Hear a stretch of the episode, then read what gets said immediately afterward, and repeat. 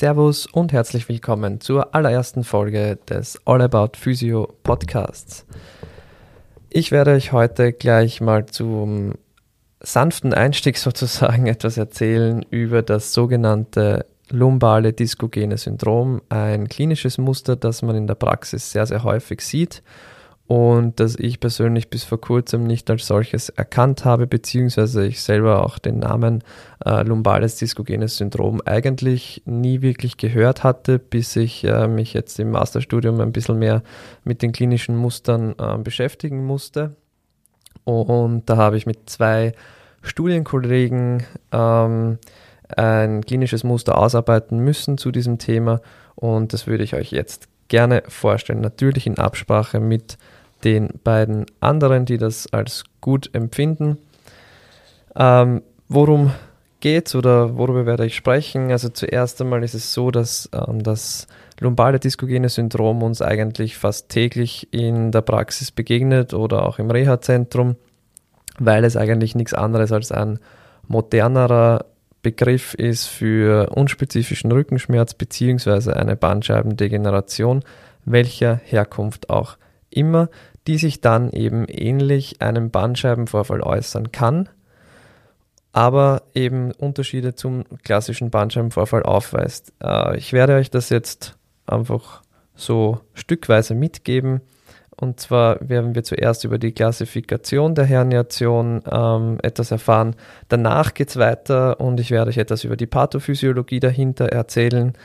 Nach der Pathophysiologie werde ich euch etwas zur subjektiven und physischen Befundaufnahme in der Klinik und in der Diagnostik eben ähm, weitergeben. Und danach gehen wir in Richtung Behandlung und Prognose. Ist es besser, das Ganze konservativ oder operativ zu bearbeiten bzw. versuchen zu behandeln? Und dann zum Schluss noch eine kleine Reflexion meinerseits, was ich persönlich aus der Arbeit mitnehmen konnte, beziehungsweise was mir jetzt hängen geblieben ist von diesem klinischen Muster. Also, wir beginnen mit der Klassifikation der Herniation. Ihr kennt alle normale Bandscheiben. Eine normale Bandscheibe ist im Prinzip eine morphologisch unauffällige, altersentsprechende Struktur. Manchmal kann es sein, dass sich die, das fibröse Gewebe der Bandscheibe ein bisschen zweischneidig präsentiert, was aber ganz normale Maturation wäre weil sie ja im Prinzip die Bandscheibe auch immer wieder erneuert, so wie jedes andere Gewebe im Körper. Das bedeutet, hier würde man immer noch von einer normalen Bandscheibe sprechen. Als zweites gibt es die sogenannte angeborene oder Wachstumsvariante. Das heißt so viel wie hier finden wir einfach angeborene oder durch bestimmte Belastungen im Alltag ähm, sich entwickelte Veränderungen in der Morphologie. Auslösende Faktoren wären hier zum Beispiel eine Spondylolisthesis oder eine Skoliose, so dass sie eben, wie gesagt, ähm, die Morphologie der Bandscheibe ein bisschen verändert. Als nächste Variation hätten wir die traumatisch-degenerative Herniation. Das bedeutet, dass dramatisch nicht zwingend heißt, dass ein Trauma der auslösende Faktor ist und degenerative Wandel nicht unbedingt pathologisch sind, sondern auch ein normaler Alterungsprozess sein kann. Diese Art von Veränderung ist tatsächlich in der Bevölkerung sehr breit gefächert, weshalb sie dann eben auch in Subkategorien eingeteilt wird. Diese Subkategorien sind die annuläre Fissur, die Degeneration, die Herniation und die Entzündung oder Infektion. Bei einer annulären Fissur ist es so, dass ähm, es Unterbrechungen im annulären Abschnitt der Bandscheibe gibt. Die können transversal, konzentrisch, ein- oder mehrlagig sein und sich als Avulsion, sprich Ausriss oder eben Separation der Fasern zeigen. Der Begriff Fissur beschreibt in diesem Fall eigentlich nur das Spektrum, aber nicht zwingend den Zusammenhang zu einem Trauma. Das bedeutet, es kann auch traumaunabhängig einfach sein, dass man solche Veränderungen in der Bandscheibe bemerkt oder eben sieht. Bei der Degeneration ist es so, dass die morphologischen Veränderungen Austrocknung, Fibrose, Verengung des Zwischenwirbelraumes, diffuses Bulging eigentlich des Annulus fibrosus, eventuell multiple annu annuale Fissuren oder muzinöse Degenerationen des Annulus fibrosus, defekte Sklerose der Deckplatten ähm, zum Beispiel eben beinhalten können. Wenn jetzt eine Bandscheibe eine oder mehrere dieser degenerativen Anpassungen aufweist, so kann man diese eben in diese degenerative Schiene einteilen und man kann sie dann noch in zwei Subkategorien einteilen, was jetzt aber für diesen ähm, Podcast, für dieses Format ein bisschen schon zu viel wäre. Das heißt, ich bleibe jetzt einmal auf der Ebene einfach ähm, und gehe weiter zur Herniation. Eine Herniation kennen Sie ja alle im Normalfall. Ähm, eine Herniation ist im Prinzip ein Austritt von Bandscheibenmaterial in den extradiskalen Raum, das heißt in den Raum außerhalb der Bandscheibe.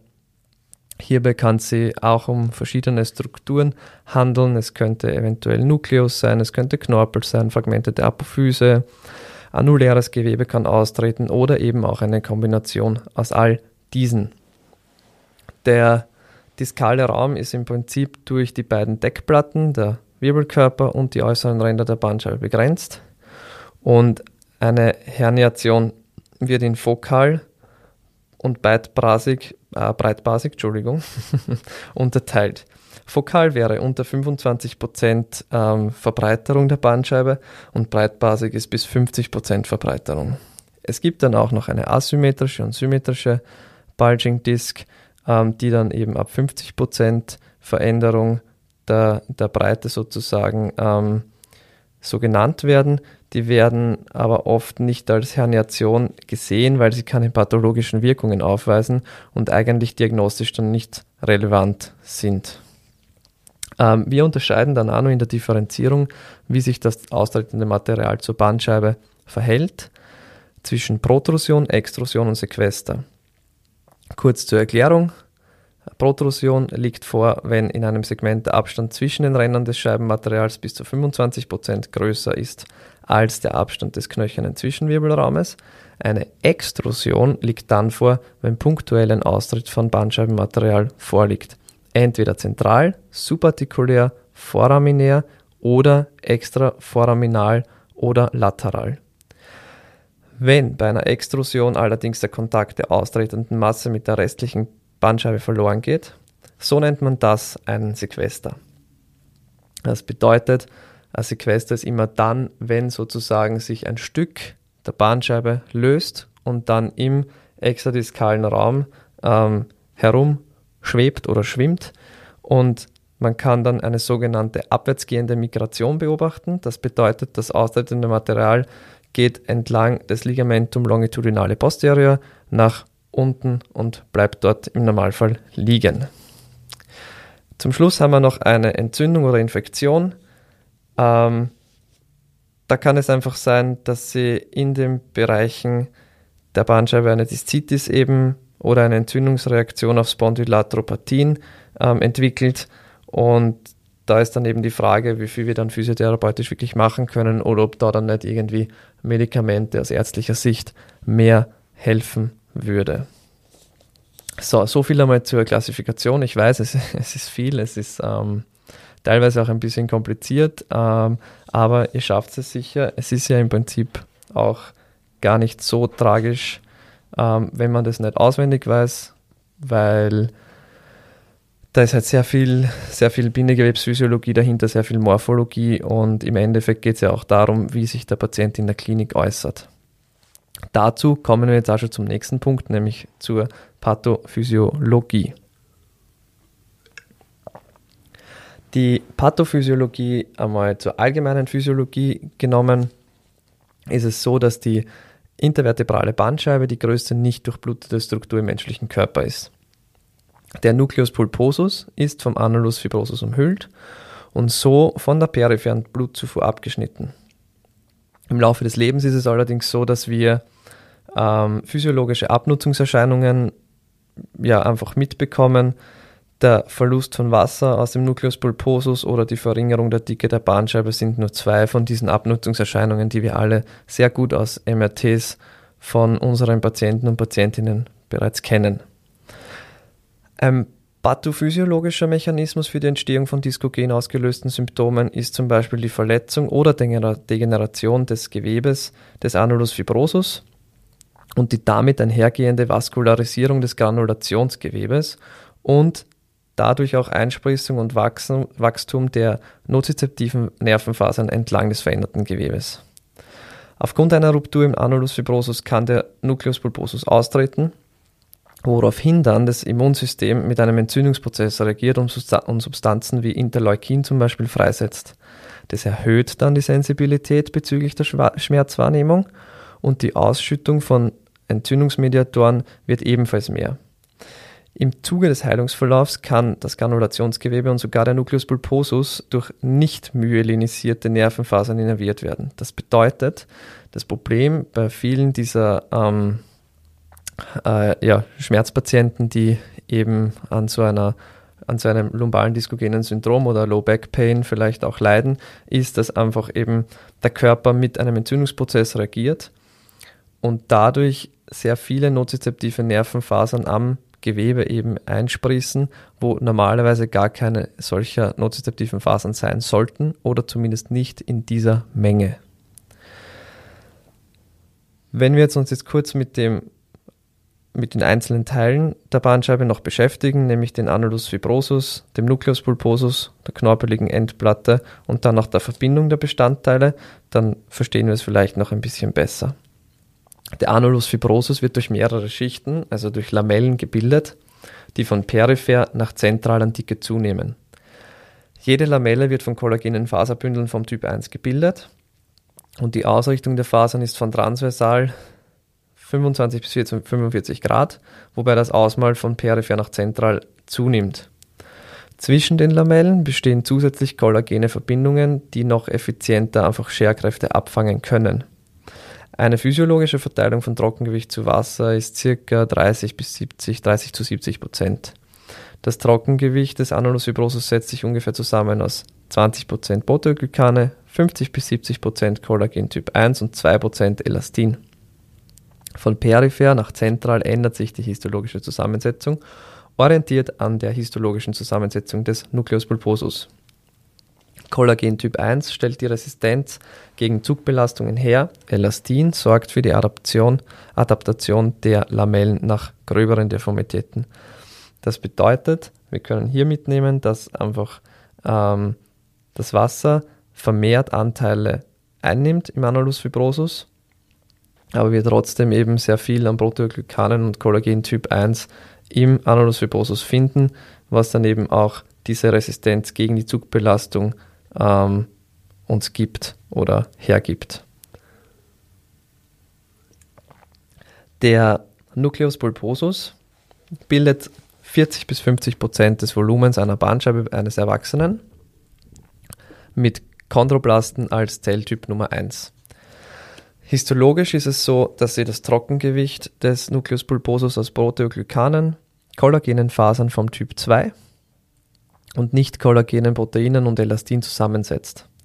Der hohe Anteil an Proteoglykanen, ca. 35 bis 65 Prozent, bindet große Mengen an Wasser, weswegen der Nucleus pulposus den hydrostatischen Druck aufweist, um auf axiale Druckbelastungen zu reagieren und diese auszugleichen. Kollagen Typ 2 ca. 5 bis 20 Prozent bildet das fibröse Gerüst. Das bedeutet, hier haben wir einfach einen höheren Anteil an Proteoglykanen.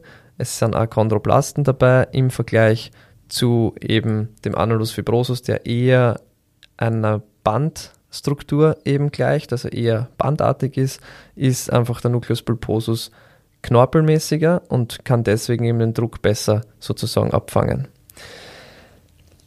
Es gibt dann noch eine knorpelige Endplatte, die einfach eine dünne Schicht aus Hyaline im Knorpel ist. Sie ist nach Kranial und nach Kaudal, also sprich oben und unten, mit den Wirbelkörpern verbunden und histologisch ähnelt die knorpelige Endplatte dem Nucleus pulposus, weil sich das Trockengewicht auch überwiegend aus Kollagen Typ 2 und Proteoglykanen zusammensetzt.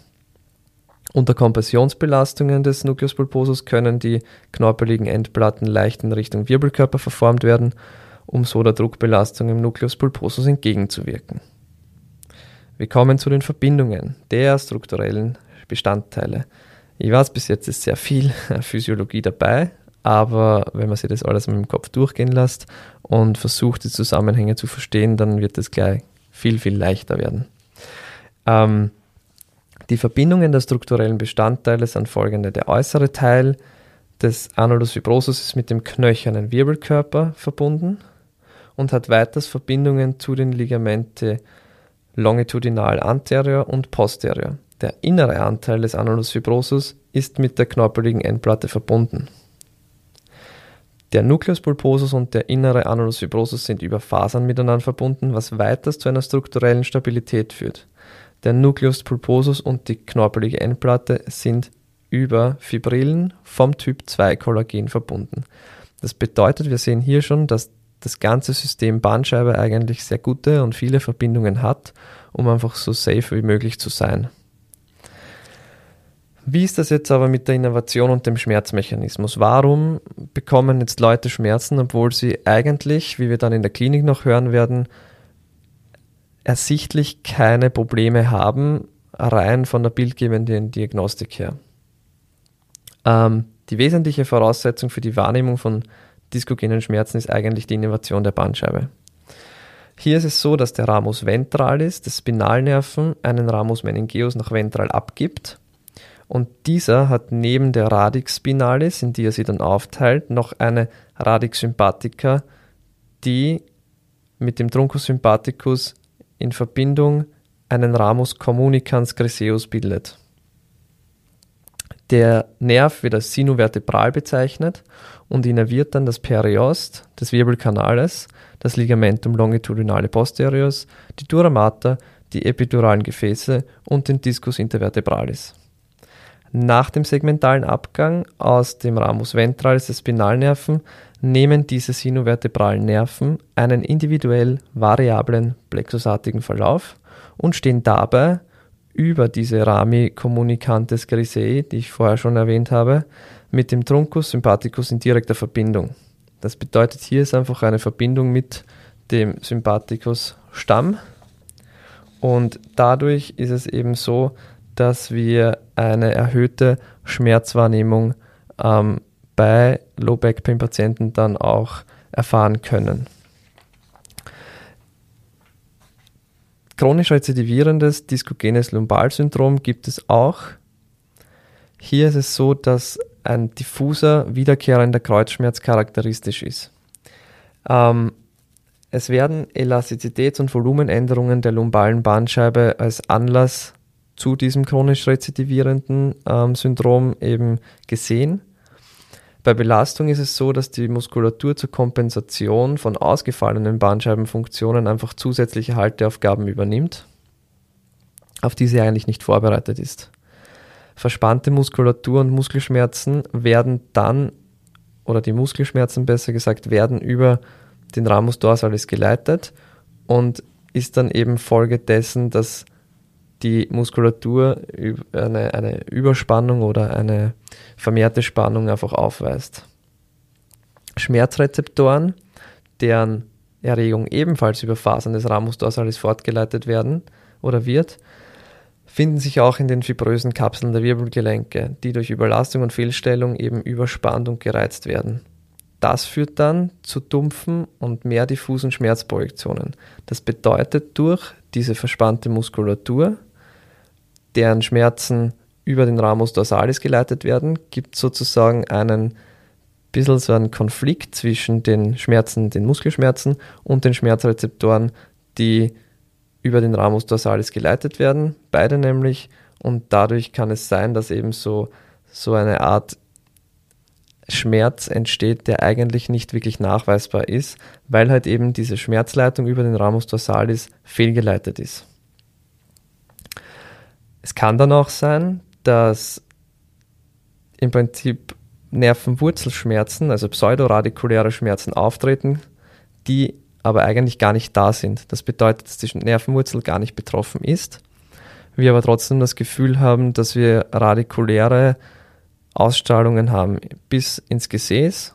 Meist nur, ganz selten gibt es auch ähm, Berichte über Ausstrahlungen in die Beine bei diesem Syndrom, aber meistens hören die beim Gesäß auf.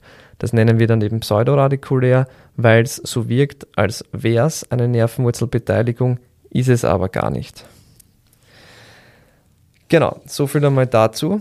Ähm, ich hoffe, es kommen noch alle halbwegs mit. Ich habe mir am Anfang sehr schwer getan bei, bei diesen klinischen Mustern, um sie zu verstehen. Aber das ist ja das Gute, dass es einen Return-Button gibt und man sich das Ganze nochmals anhören kann. Das werde ich nämlich jetzt auch dann noch ein paar Mal machen wahrscheinlich. Wir kommen weiter zur Klinik. In der Klinik oder in der subjektiven Befundaufnahme ist es jetzt so, dass die lumbalen diskogenen Schmerzen den Symptomen von muskulären Ausstrahlungsgebieten in der Lendenbecken-Hüftregion eigentlich sehr gleichen und teilweise auch denen von den Zygapophysialgelenken provozierten Schmerzen sehr ähneln. Das heißt, hier muss man wirklich darauf schauen, dass man strukturiertes Clinical Reasoning anwendet, eine Differentialdiagnostik durchführt zwischen den einzelnen Teilen, ähm, um einfach eben hier ausschließen zu können, dass es wirklich sich um einen Bandscheibenvorfall oder eine Hüftproblematik oder vielleicht auch eine meiner Meinung nach eher seltene ISG-Problematik handelt. Die Beschwerden sind oft eben sehr unterschiedlich. Sie können einseitig, zentral, beidseitige Lumbalgien sein, also sprich Schmerzen im Bereich der LWS.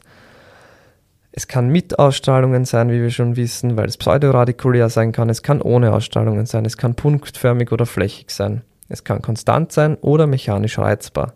Schmerzausstrahlungen in Oberschenkelmuskulatur, pseudoradikulär durch die hypertone Muskulatur im Ramus dorsalis der Reiz, ähm, können eben auch möglich sein. Und das Hauptproblem ist bei dieser Patientengruppe eben oftmals der variable Schmerz. Das bedeutet, dass man eben nicht ganz genau weiß, wie soll ich das jetzt für mich einordnen und Physios ebenfalls nicht wissen, wie sie das einordnen sollen, mich eingeschlossen oft, aber ähm, wenn man eben weiß, dass dieses klinische Muster existiert, dann kann man schon mal dran denken und kann schon mal abgrenzen und kann versuchen eben schon einmal möglichst gut den Patienten, die Patientin darauf vorzubereiten, was die nächsten Schritte sind und woher das Ganze auch kommt. Bei der Geschichte ist es oft so, dass verschiedenste Angaben normal sind, dass es könnte schleichend kommen, es kann akut auftreten, es kann posttraumatisch sein. Verstärkend auf das Schmerzverhalten wirkt oftmals längeres Stehen oder Sitzen. Auch hier wieder, wir merken, es kann entweder Stehen oder Sitzen sein. Und das zwingt dann die PatientInnen oft zur gegenteiligen Aktion. Das heißt, wenn Sitzen schmerzhaft ist, dann werden sie wahrscheinlich lieber stehen und umgekehrt. Oftmals ist es so, dass das erstmalige Auftreten dieses Schmerzes zwei bis acht Jahre bereits zurückliegt und das ist schon ein guter Hinweis, wenn es immer so wiederkehrende Schmerzen sind, die aber nie ganz in den Griff bekommen wurden und aber eben auch die bildgebende Diagnostik ohne Auffälligkeiten war. Ähm, Patienten beschreiben oder Patientinnen beschreiben diese Schmerzen sehr oft als variabel, tief, diffus, beidseitig, abends schlimmer, dumpf oder einseitig ähm, und eventuell eben pseudoradikulär. Das mal bitte so mitnehmen als essentiell. Es kann sehr diffus sein, aber die Ausstrahlungen sind oft pseudoradikulär. Spezielle Fragen sind meistens, also sind eigentlich immer ohne Auffälligkeiten und Red Flags sollte man natürlich auch immer abklären, das bitte bedenken. Eine Besserung der Beschwerden erreichen die PatientInnen sehr oft durch Extension oder im Stehen oder Sitzen, je nachdem, was eben auslöst und was bessert. Haben wir vorher schon kurz gehabt. Und morgens ist es auch oft leichter. Verschlechterung oft abends, durch Autofahren, durch Flexion, also sprich Beugung in der Lendenwirbelsäule, durch Rotation und durch Husten, weil dadurch ein erhöhter intradiskaler Druck entstehen kann und dadurch eben diese Nerveneinsprissungen, die entstehen durch diese Hypersensibilisierung im Bereich ähm, der Bandscheibe durch den eben Ramus ähm, dorsalis, kann es eben sein, dass wir hier ein bisschen mehr Schmerzen einfach hervorrufen können, beziehungsweise der Schmerz sehr stark wird danach durchs Husten. Ähm, in der Diagnostik und Befundung ist es so, dass es eigentlich noch keine wirkliche zuverlässige spezifische Untersuchungsmethode für diese diskogenen Schmerzen gibt. Ähm, eine MRT-Aufnahme kann einen wichtigen Indikator für die Erkennung einer High-Intensity-Zone im dorsalen Anulus darstellen weil es auf eine radiale Anulusfissur im äußeren Drittel hindeutet. Das Problem ist leider, dass die auch nur bei ca. 30% aller RückenschmerzpatientInnen nachweisbar ist. Beim Vorhandensein dieses Zeichens kann man allerdings zu 74 bis 89 Prozent laut der derzeitigen Evidenz sicher sein, dass die betroffene Bandscheibe die Ursache des Schmerzes darstellt. Eine weitere Möglichkeit zur Diagnostizierung ist die Diskostimulation oder CT-Diskographie, bei der man Kontrastmittel in die betroffene und die zwei benachbarten Bandscheiben injiziert. Dann wird überprüft, ob der bekannte Schmerz ausgelöst werden kann und die Stimulation der anderen beiden Bandscheiben schmerzfrei abläuft. Außerdem wird auf die Ausweitung des Kontrast Kontrastmittels geachtet, welche Rückschlüsse über die Beschaffenheit der Struktur und mögliche Schäden gibt. Ähm, die Kriterien für den diskogenen Schmerz sind dann erfüllt, wenn das Kontrastmittel in den epiduralen Raum austritt oder der Schmerz durch die Untersuchung reproduzierbar ist und mindestens 7 von 10 Punkten auf der Was Skala oder NAS-Skala erreicht. Klinische Langzeitergebnisse und der Wirksamkeitsnachweis aufgrund sind, ist einfach aufgrund fehlender ähm, Kontrollstudien bislang noch ausstehend. Es kann aber schon gesagt werden, dass einfach die Diskusstimulation und CT-Diskografie unabdingbar sind, um die Diagnose zu stützen. Das Problem ist halt nur leider, dass solche Dinge, solche simplen Dinge unter Anführungszeichen dann meistens nicht im MRT weiter untersucht werden, beziehungsweise per CT weiter untersucht werden, weil im MRT ja sowieso alles unauffällig war. Ähm, und dann stehen die Patienten, Patientinnen meistens bei euch in der Praxis und ihr müsst halt dann schauen, dass ihr es klinisch untersuchen könnt in eurer Physiopraxis. Deswegen kommen wir jetzt zur physischen Befundaufnahme, dass ihr da jetzt wirklich was mitnehmen könnt. Bis jetzt, ich weiß, es war sehr trocken, es war sehr viel Theorie. Wenn ihr noch dabei seid, dann danke dafür. Ähm, ab jetzt wird es wirklich relevant in der Praxis. Worauf schauen wir in der physischen Befundaufnahme? Wir schauen vorrangig auf die Körperhaltung, die Krümmung der Wirbelsäule, wir schauen uns das Gangbild an, wir schauen uns Asymmetrien oder Atrophien an. Patienten fühlen sich bei der Untersuchung oft wohler im Stehen als im Sitzen, das einmal gesagt, und die ROM, also die Range of Motion, ist bei der Lendenwirbelsäulenflexion häufig eingeschränkt, kann aber insgesamt eingeschränkt sein. Ein positives Schoberzeichen kann auch vorkommen, weil einfach eine reflektorische Muskelverspannung und damit eine Bewegungssperre der LWS ähm, auftreten kann und dadurch eine verminderte Spreizung der Dornfortsätze der LWS beim Vorwärtsbeugen des Rumpfes und auch bei seitlichen Bewegungseinschränkungen äh, oder auch seitliche Bewegungseinschränkungen können auftreten. Ähm, Kraft und Gefühl ist meistens ohne Befund, weil ja eigentlich die Nervenwurzel nicht beteiligt ist. Das bedeutet, es sollten keine Kraftverluste und auch generell die neurologische Untersuchung sollte eigentlich ohne Befund bzw. negativ sein, also nicht auffällig. Reflexe ebenfalls normal können ein bisschen abgestumpft sein, wenn bereits zuvor irgendwie eine Radikulopathie vorlag, aber sind sehr häufig eben auch normal. Das heißt neurologische Untersuchung unauffällig.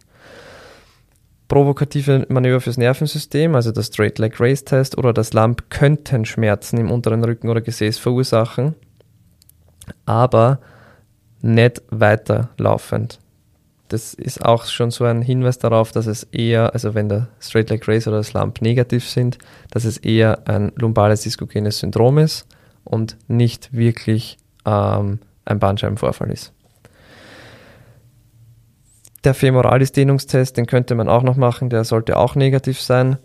Und die Übertragung von Vibrationen über den Dornfortsatz kann zu Schmerzen führen oder Schmerzen reproduzieren. Das könnte man auch noch versuchen, dass man eben dort Vibrationen einsetzt zur Testung. Mache ich persönlich jetzt nicht, aber wenn es jemanden von euch gibt, der die sich wohlfühlt damit, dann kann man das natürlich auch noch zusätzlich einbauen. So viel einmal zur Diagnostik und zur Befundung. Ähm, wie gesagt, hier sieht man eigentlich schon sehr eindeutig, ob das jetzt irgendwie bandscheibenmäßig ist oder ob es eher Richtung Low Back Pain oder eben lumbales diskogenes Syndrom geht. Und man kann da schon sehr viel unterscheiden in der Herangehensweise dann auch. Zur Behandlung. Es ist so, dass es bereits ein paar Untersuchungen gibt, äh, ein paar coole ähm, Systematic Reviews auch dazu gibt. Ähm, wir haben hier eine von Peng et al. gefunden aus 2012. Ähm, der hat den Effekt von verschiedenen Therapieformen auf den diskogenen Schmerz in der Lendenwirbelsäule untersucht. Ähm, er hat es vier Jahre lang gemacht, hat sie 156 Low Back Pain PatientInnen angesehen und es war so, dass du nur dann in inkludiert wurdest in die Studie, wenn du klinische Low Back Pain Symptome hattest, ähm, MRT-Diagnostik, einen Bandscheibendegeneration nachgewiesen hat und diagnostisch wurde dann noch spezifiziert und mittels Schmerzprovokation durch Diskografie die symptomverursachenden Segmente ähm, identifiziert. Die häufigst betroffenen Segmente waren L5S1, L4, L5 und wieder L5S1 lese ich gerade. Ich glaube, da haben wir uns verschrieben. Also ich schätze mal L3, L4 war dann noch. Und Ausschlusskriterien waren lumbale Bandscheibenvorfälle, lumbale Stenosen und entzündliche Erkrankungen oder Tumore. Ähm, nach der Diskografie zur Identifikation erhielten die PatientInnen über einen Zeitraum von zwei Monaten konservative Behandlungen wie Trainings- und Manualtherapie sowie auch medikamentöse Therapie. Der Dropout war sehr gering, also 25 von 156 Leuten haben die Studie verlassen und es wurde zur Datenerhebung ein Fragebogen mit einer NRS-Schmerzbewertung und einem Oswald Street Disability Index verwendet. Daten wurden jeweils vor dem Ganzen und nach 6, 12, 24 und 48 Monaten erhoben. Und bei der Auswertung der Daten ist es so, dass eine statistisch signifikante ähm, Reduktion der NRS und auch des Oswestry Disability Index gefunden wurde, allerdings nicht als klinisch relevant angesehen werden sollte. Also es wurde im Prinzip kein statistischer Unterschied im Verlauf von ProbandInnen mit einem oder zwei betroffenen Segmenten gefunden.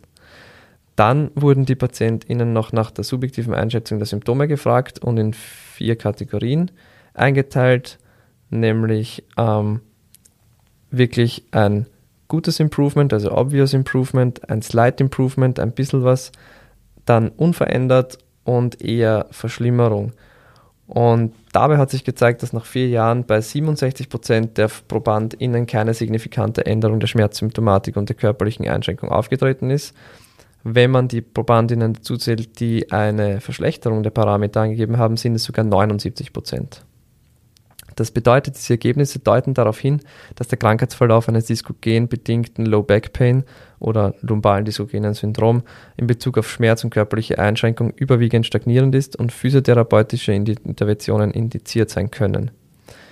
Ähm, beitragende Faktoren, die zu einer Chronifizierung von Low Back Pain führen können, sind vergangene Krankenstände aufgrund schon einer Low Back Pain Symptomatik, hoher Schmerz- und Einschränkungsgrad, niedriges Bildungsniveau und subjektives Risiko dass die Schmerzsymptomatik eben dauerhaft anhält.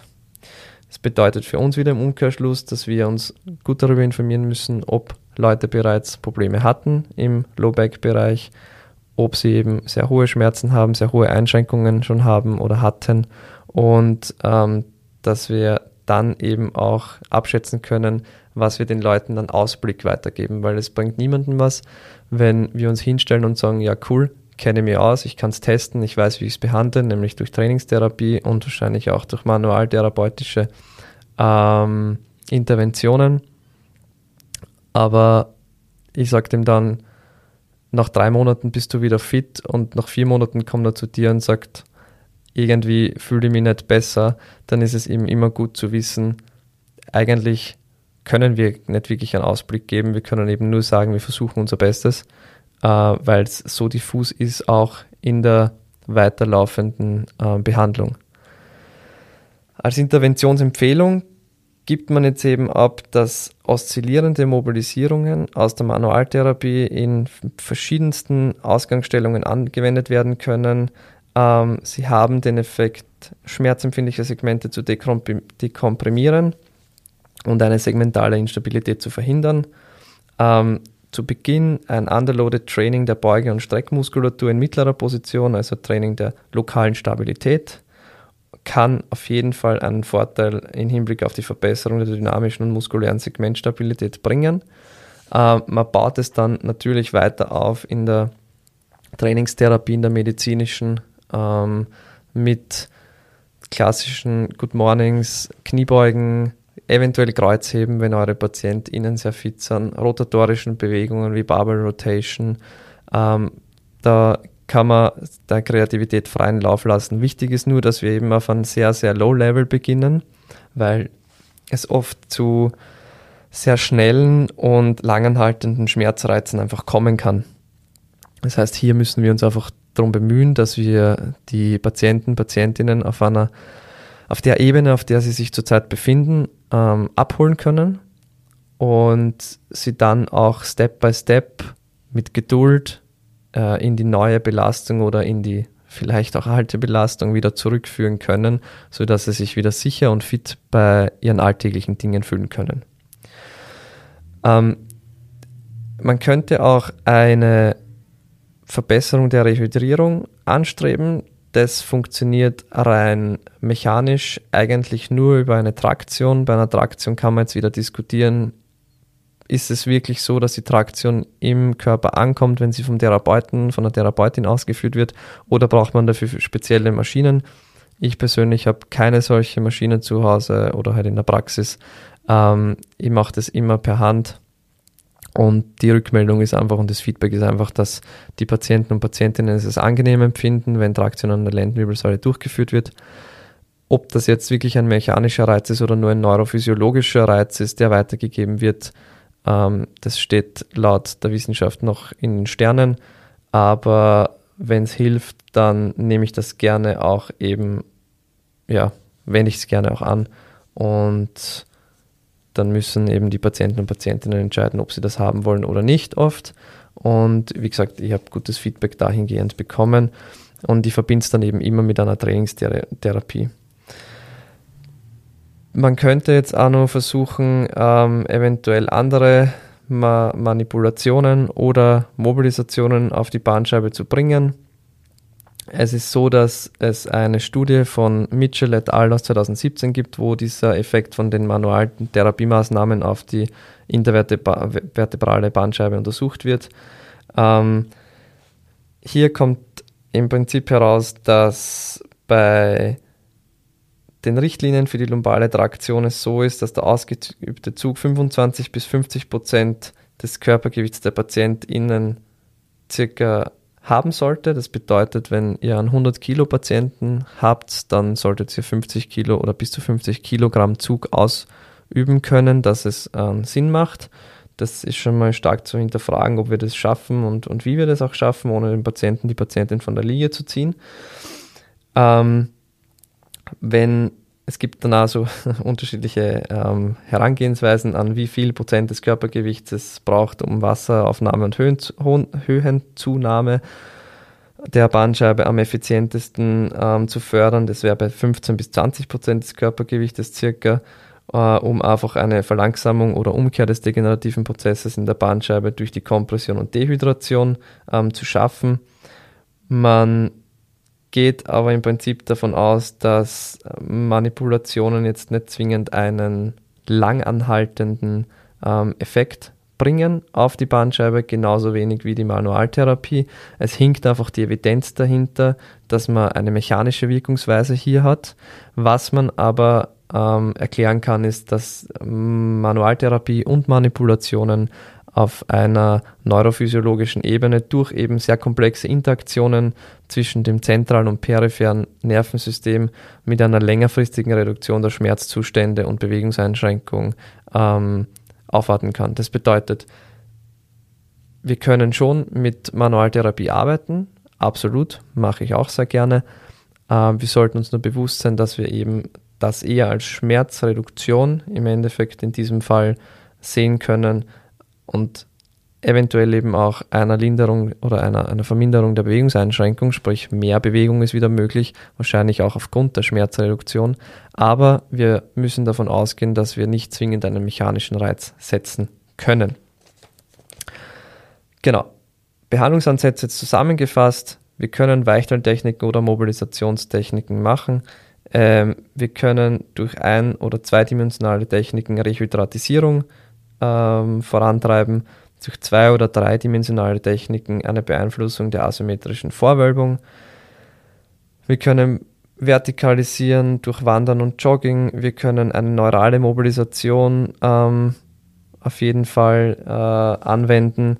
Wir können Muskeldehnungen benutzen, lokale Stabilisation. Wir können weiter ins Krafttraining gehen, ins medizinische Trainingstherapie eintauchen mit den Patienten, Patientinnen. Das ist alles kein Problem.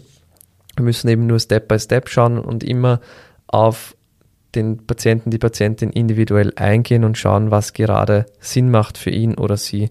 Und da gehört auch dazu, dass wir mit den Leuten reden, dass wir sie informieren, dass wir ihnen die Angst nehmen, dass wir sagen, okay, ich verstehe, dein Schmerz ist einfach zurzeit schlimm, der ist richtig mies, ähm, aber die Ursache des Schmerzes ist weit weniger tragisch, als er sich jetzt zurzeit anfühlt, was ja gut ist, weil wir eben keinen Bandscheibenvorfall haben, sondern eigentlich eine Irritation des Nervensystems dahinter steckt. Wir können dann auch ergonomische Schulung machen, natürlich. Wir können alle diese Dinge abgreifen, aber wie gesagt, am wichtigsten ist es, die Patienten, Patientinnen zu informieren und ihnen die Angst zu nehmen und nicht sofort zu sagen, äh, ich habe eigentlich ja keine Ahnung, was das jetzt ist und es tut mir leid, aber wir können dir nicht helfen und es kann dir auch keiner helfen, weil das nicht stimmt, sondern wir können auf jeden Fall versuchen, Unterstützung zu geben, wir können Tipps mitgeben und da gehört eben die Aufklärung ganz, ganz stark dazu und dann der Therapieaufbau, der dazugehörige.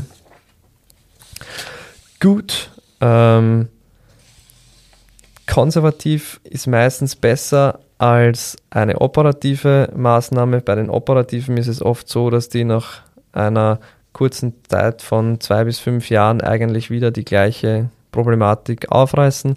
Konservativ ist es so, dass auch hier eine rezidivierende ähm, Wirkung stattfinden kann. Das bedeutet, dass es immer wiederkehren kann. Ähm, das heißt jetzt aber nicht, dass es schlechter ist als die operative Version, weil im Endeffekt ist es ja so, jedes Mal, wenn wir uns einer Operation unterziehen und es wird irgendwas vom Körper weggenommen oder wir ähm, haben auch nur die Einschnitte, dann ist es halt für den Körper Riesenarbeit, diese Operation zu verdauen und wieder auf das alte Level zu kommen. Also meine Herangehensweise und auch die Herangehensweise der Ärzte, Ärztinnen, mit denen wir zusammenarbeiten oder ich zusammenarbeite, ist oft so, dass wir es zuerst mal mit Physiotherapie probieren und wenn es wirklich nach einem Jahr keinerlei Fortschritte gibt, in diesem Fall, dann könnte man über eine Operation nachdenken. Wie gesagt, dass es rezidivierend ist, kann sein, muss aber eben nicht. Ähm, was habe ich jetzt aus dieser Arbeit an sich mitgenommen? Im Prinzip ist es so, dass ich mir jetzt Dinge einfach genauer anschauen werde, dass ich ähm, die Menschen bei mir, die zu mir in die Praxis kommen, mehr aufklären möchte und auch das schon tue, ähm, um ihnen einfach aufzuzeigen, hey, es ist nicht so schlimm, wie es sich gerade anfühlt. Auch wie gesagt, wenn es gerade schlimm ist, das verstehe ich. Aber wie gesagt, wir können das alles in den Griff bekommen. Im Endeffekt, wie lange es dauert, wissen wir nicht. Das ist einmal gut, ihnen mitzugeben, dass hier nicht irgendwelche Erwartungen geschürt werden und, und wir eben den PatientInnen äh, vorgaukeln, dass wir wissen, wie lang das Ganze wirklich dauert und ihnen im Endeffekt ein gutes Gefühl mitzugeben, so dass sie wissen, dass sie es durch Selbstmanagement und durch Nicht-Triggern oder möglichst Nicht-Triggern des Schmerzes ähm, eine Besserung hervorrufen können, die sich auf jeden Fall relativ schnell in den Alltagsbewegungen einstellen kann, bis man dann wieder den Sport etc. betreiben kann. Schmerzfrei dauert es meistens ein bisschen länger, aber ähm, die Leute sind meistens schon mal sehr dankbar, wenn sie zumindest im Alltag einmal schmerzfrei unterwegs sein können. Ja, ähm, das war es eigentlich schon zum Thema lumbales diskogenes Syndrom bzw. Low Back Pain. Wenn ihr dazu Fragen habt, wenn ihr irgendwie euch austauschen wollt, wenn ihr anderer Meinung seid als ich, das kann ja auch vorkommen, dann ähm, meldet euch gerne bei mir, gebt mir Bescheid. Ähm, meine E-Mail-Adresse ist lukas.laschober.focusu.at und wir hören uns dann bei der nächsten Folge, wo ich dann schon das erste ExpertInnen-Interview äh, durchführen werde. Ich freue mich schon darauf. Dann ist es nicht so ein monotoner Dialog, äh, so ein monotones Ding, so wie heute, sondern ein Dialog und dann habt ihr vielleicht da nochmal mehr Spaß beim Zuhören. Dankeschön fürs Einschalten und bis bald, euer Luki.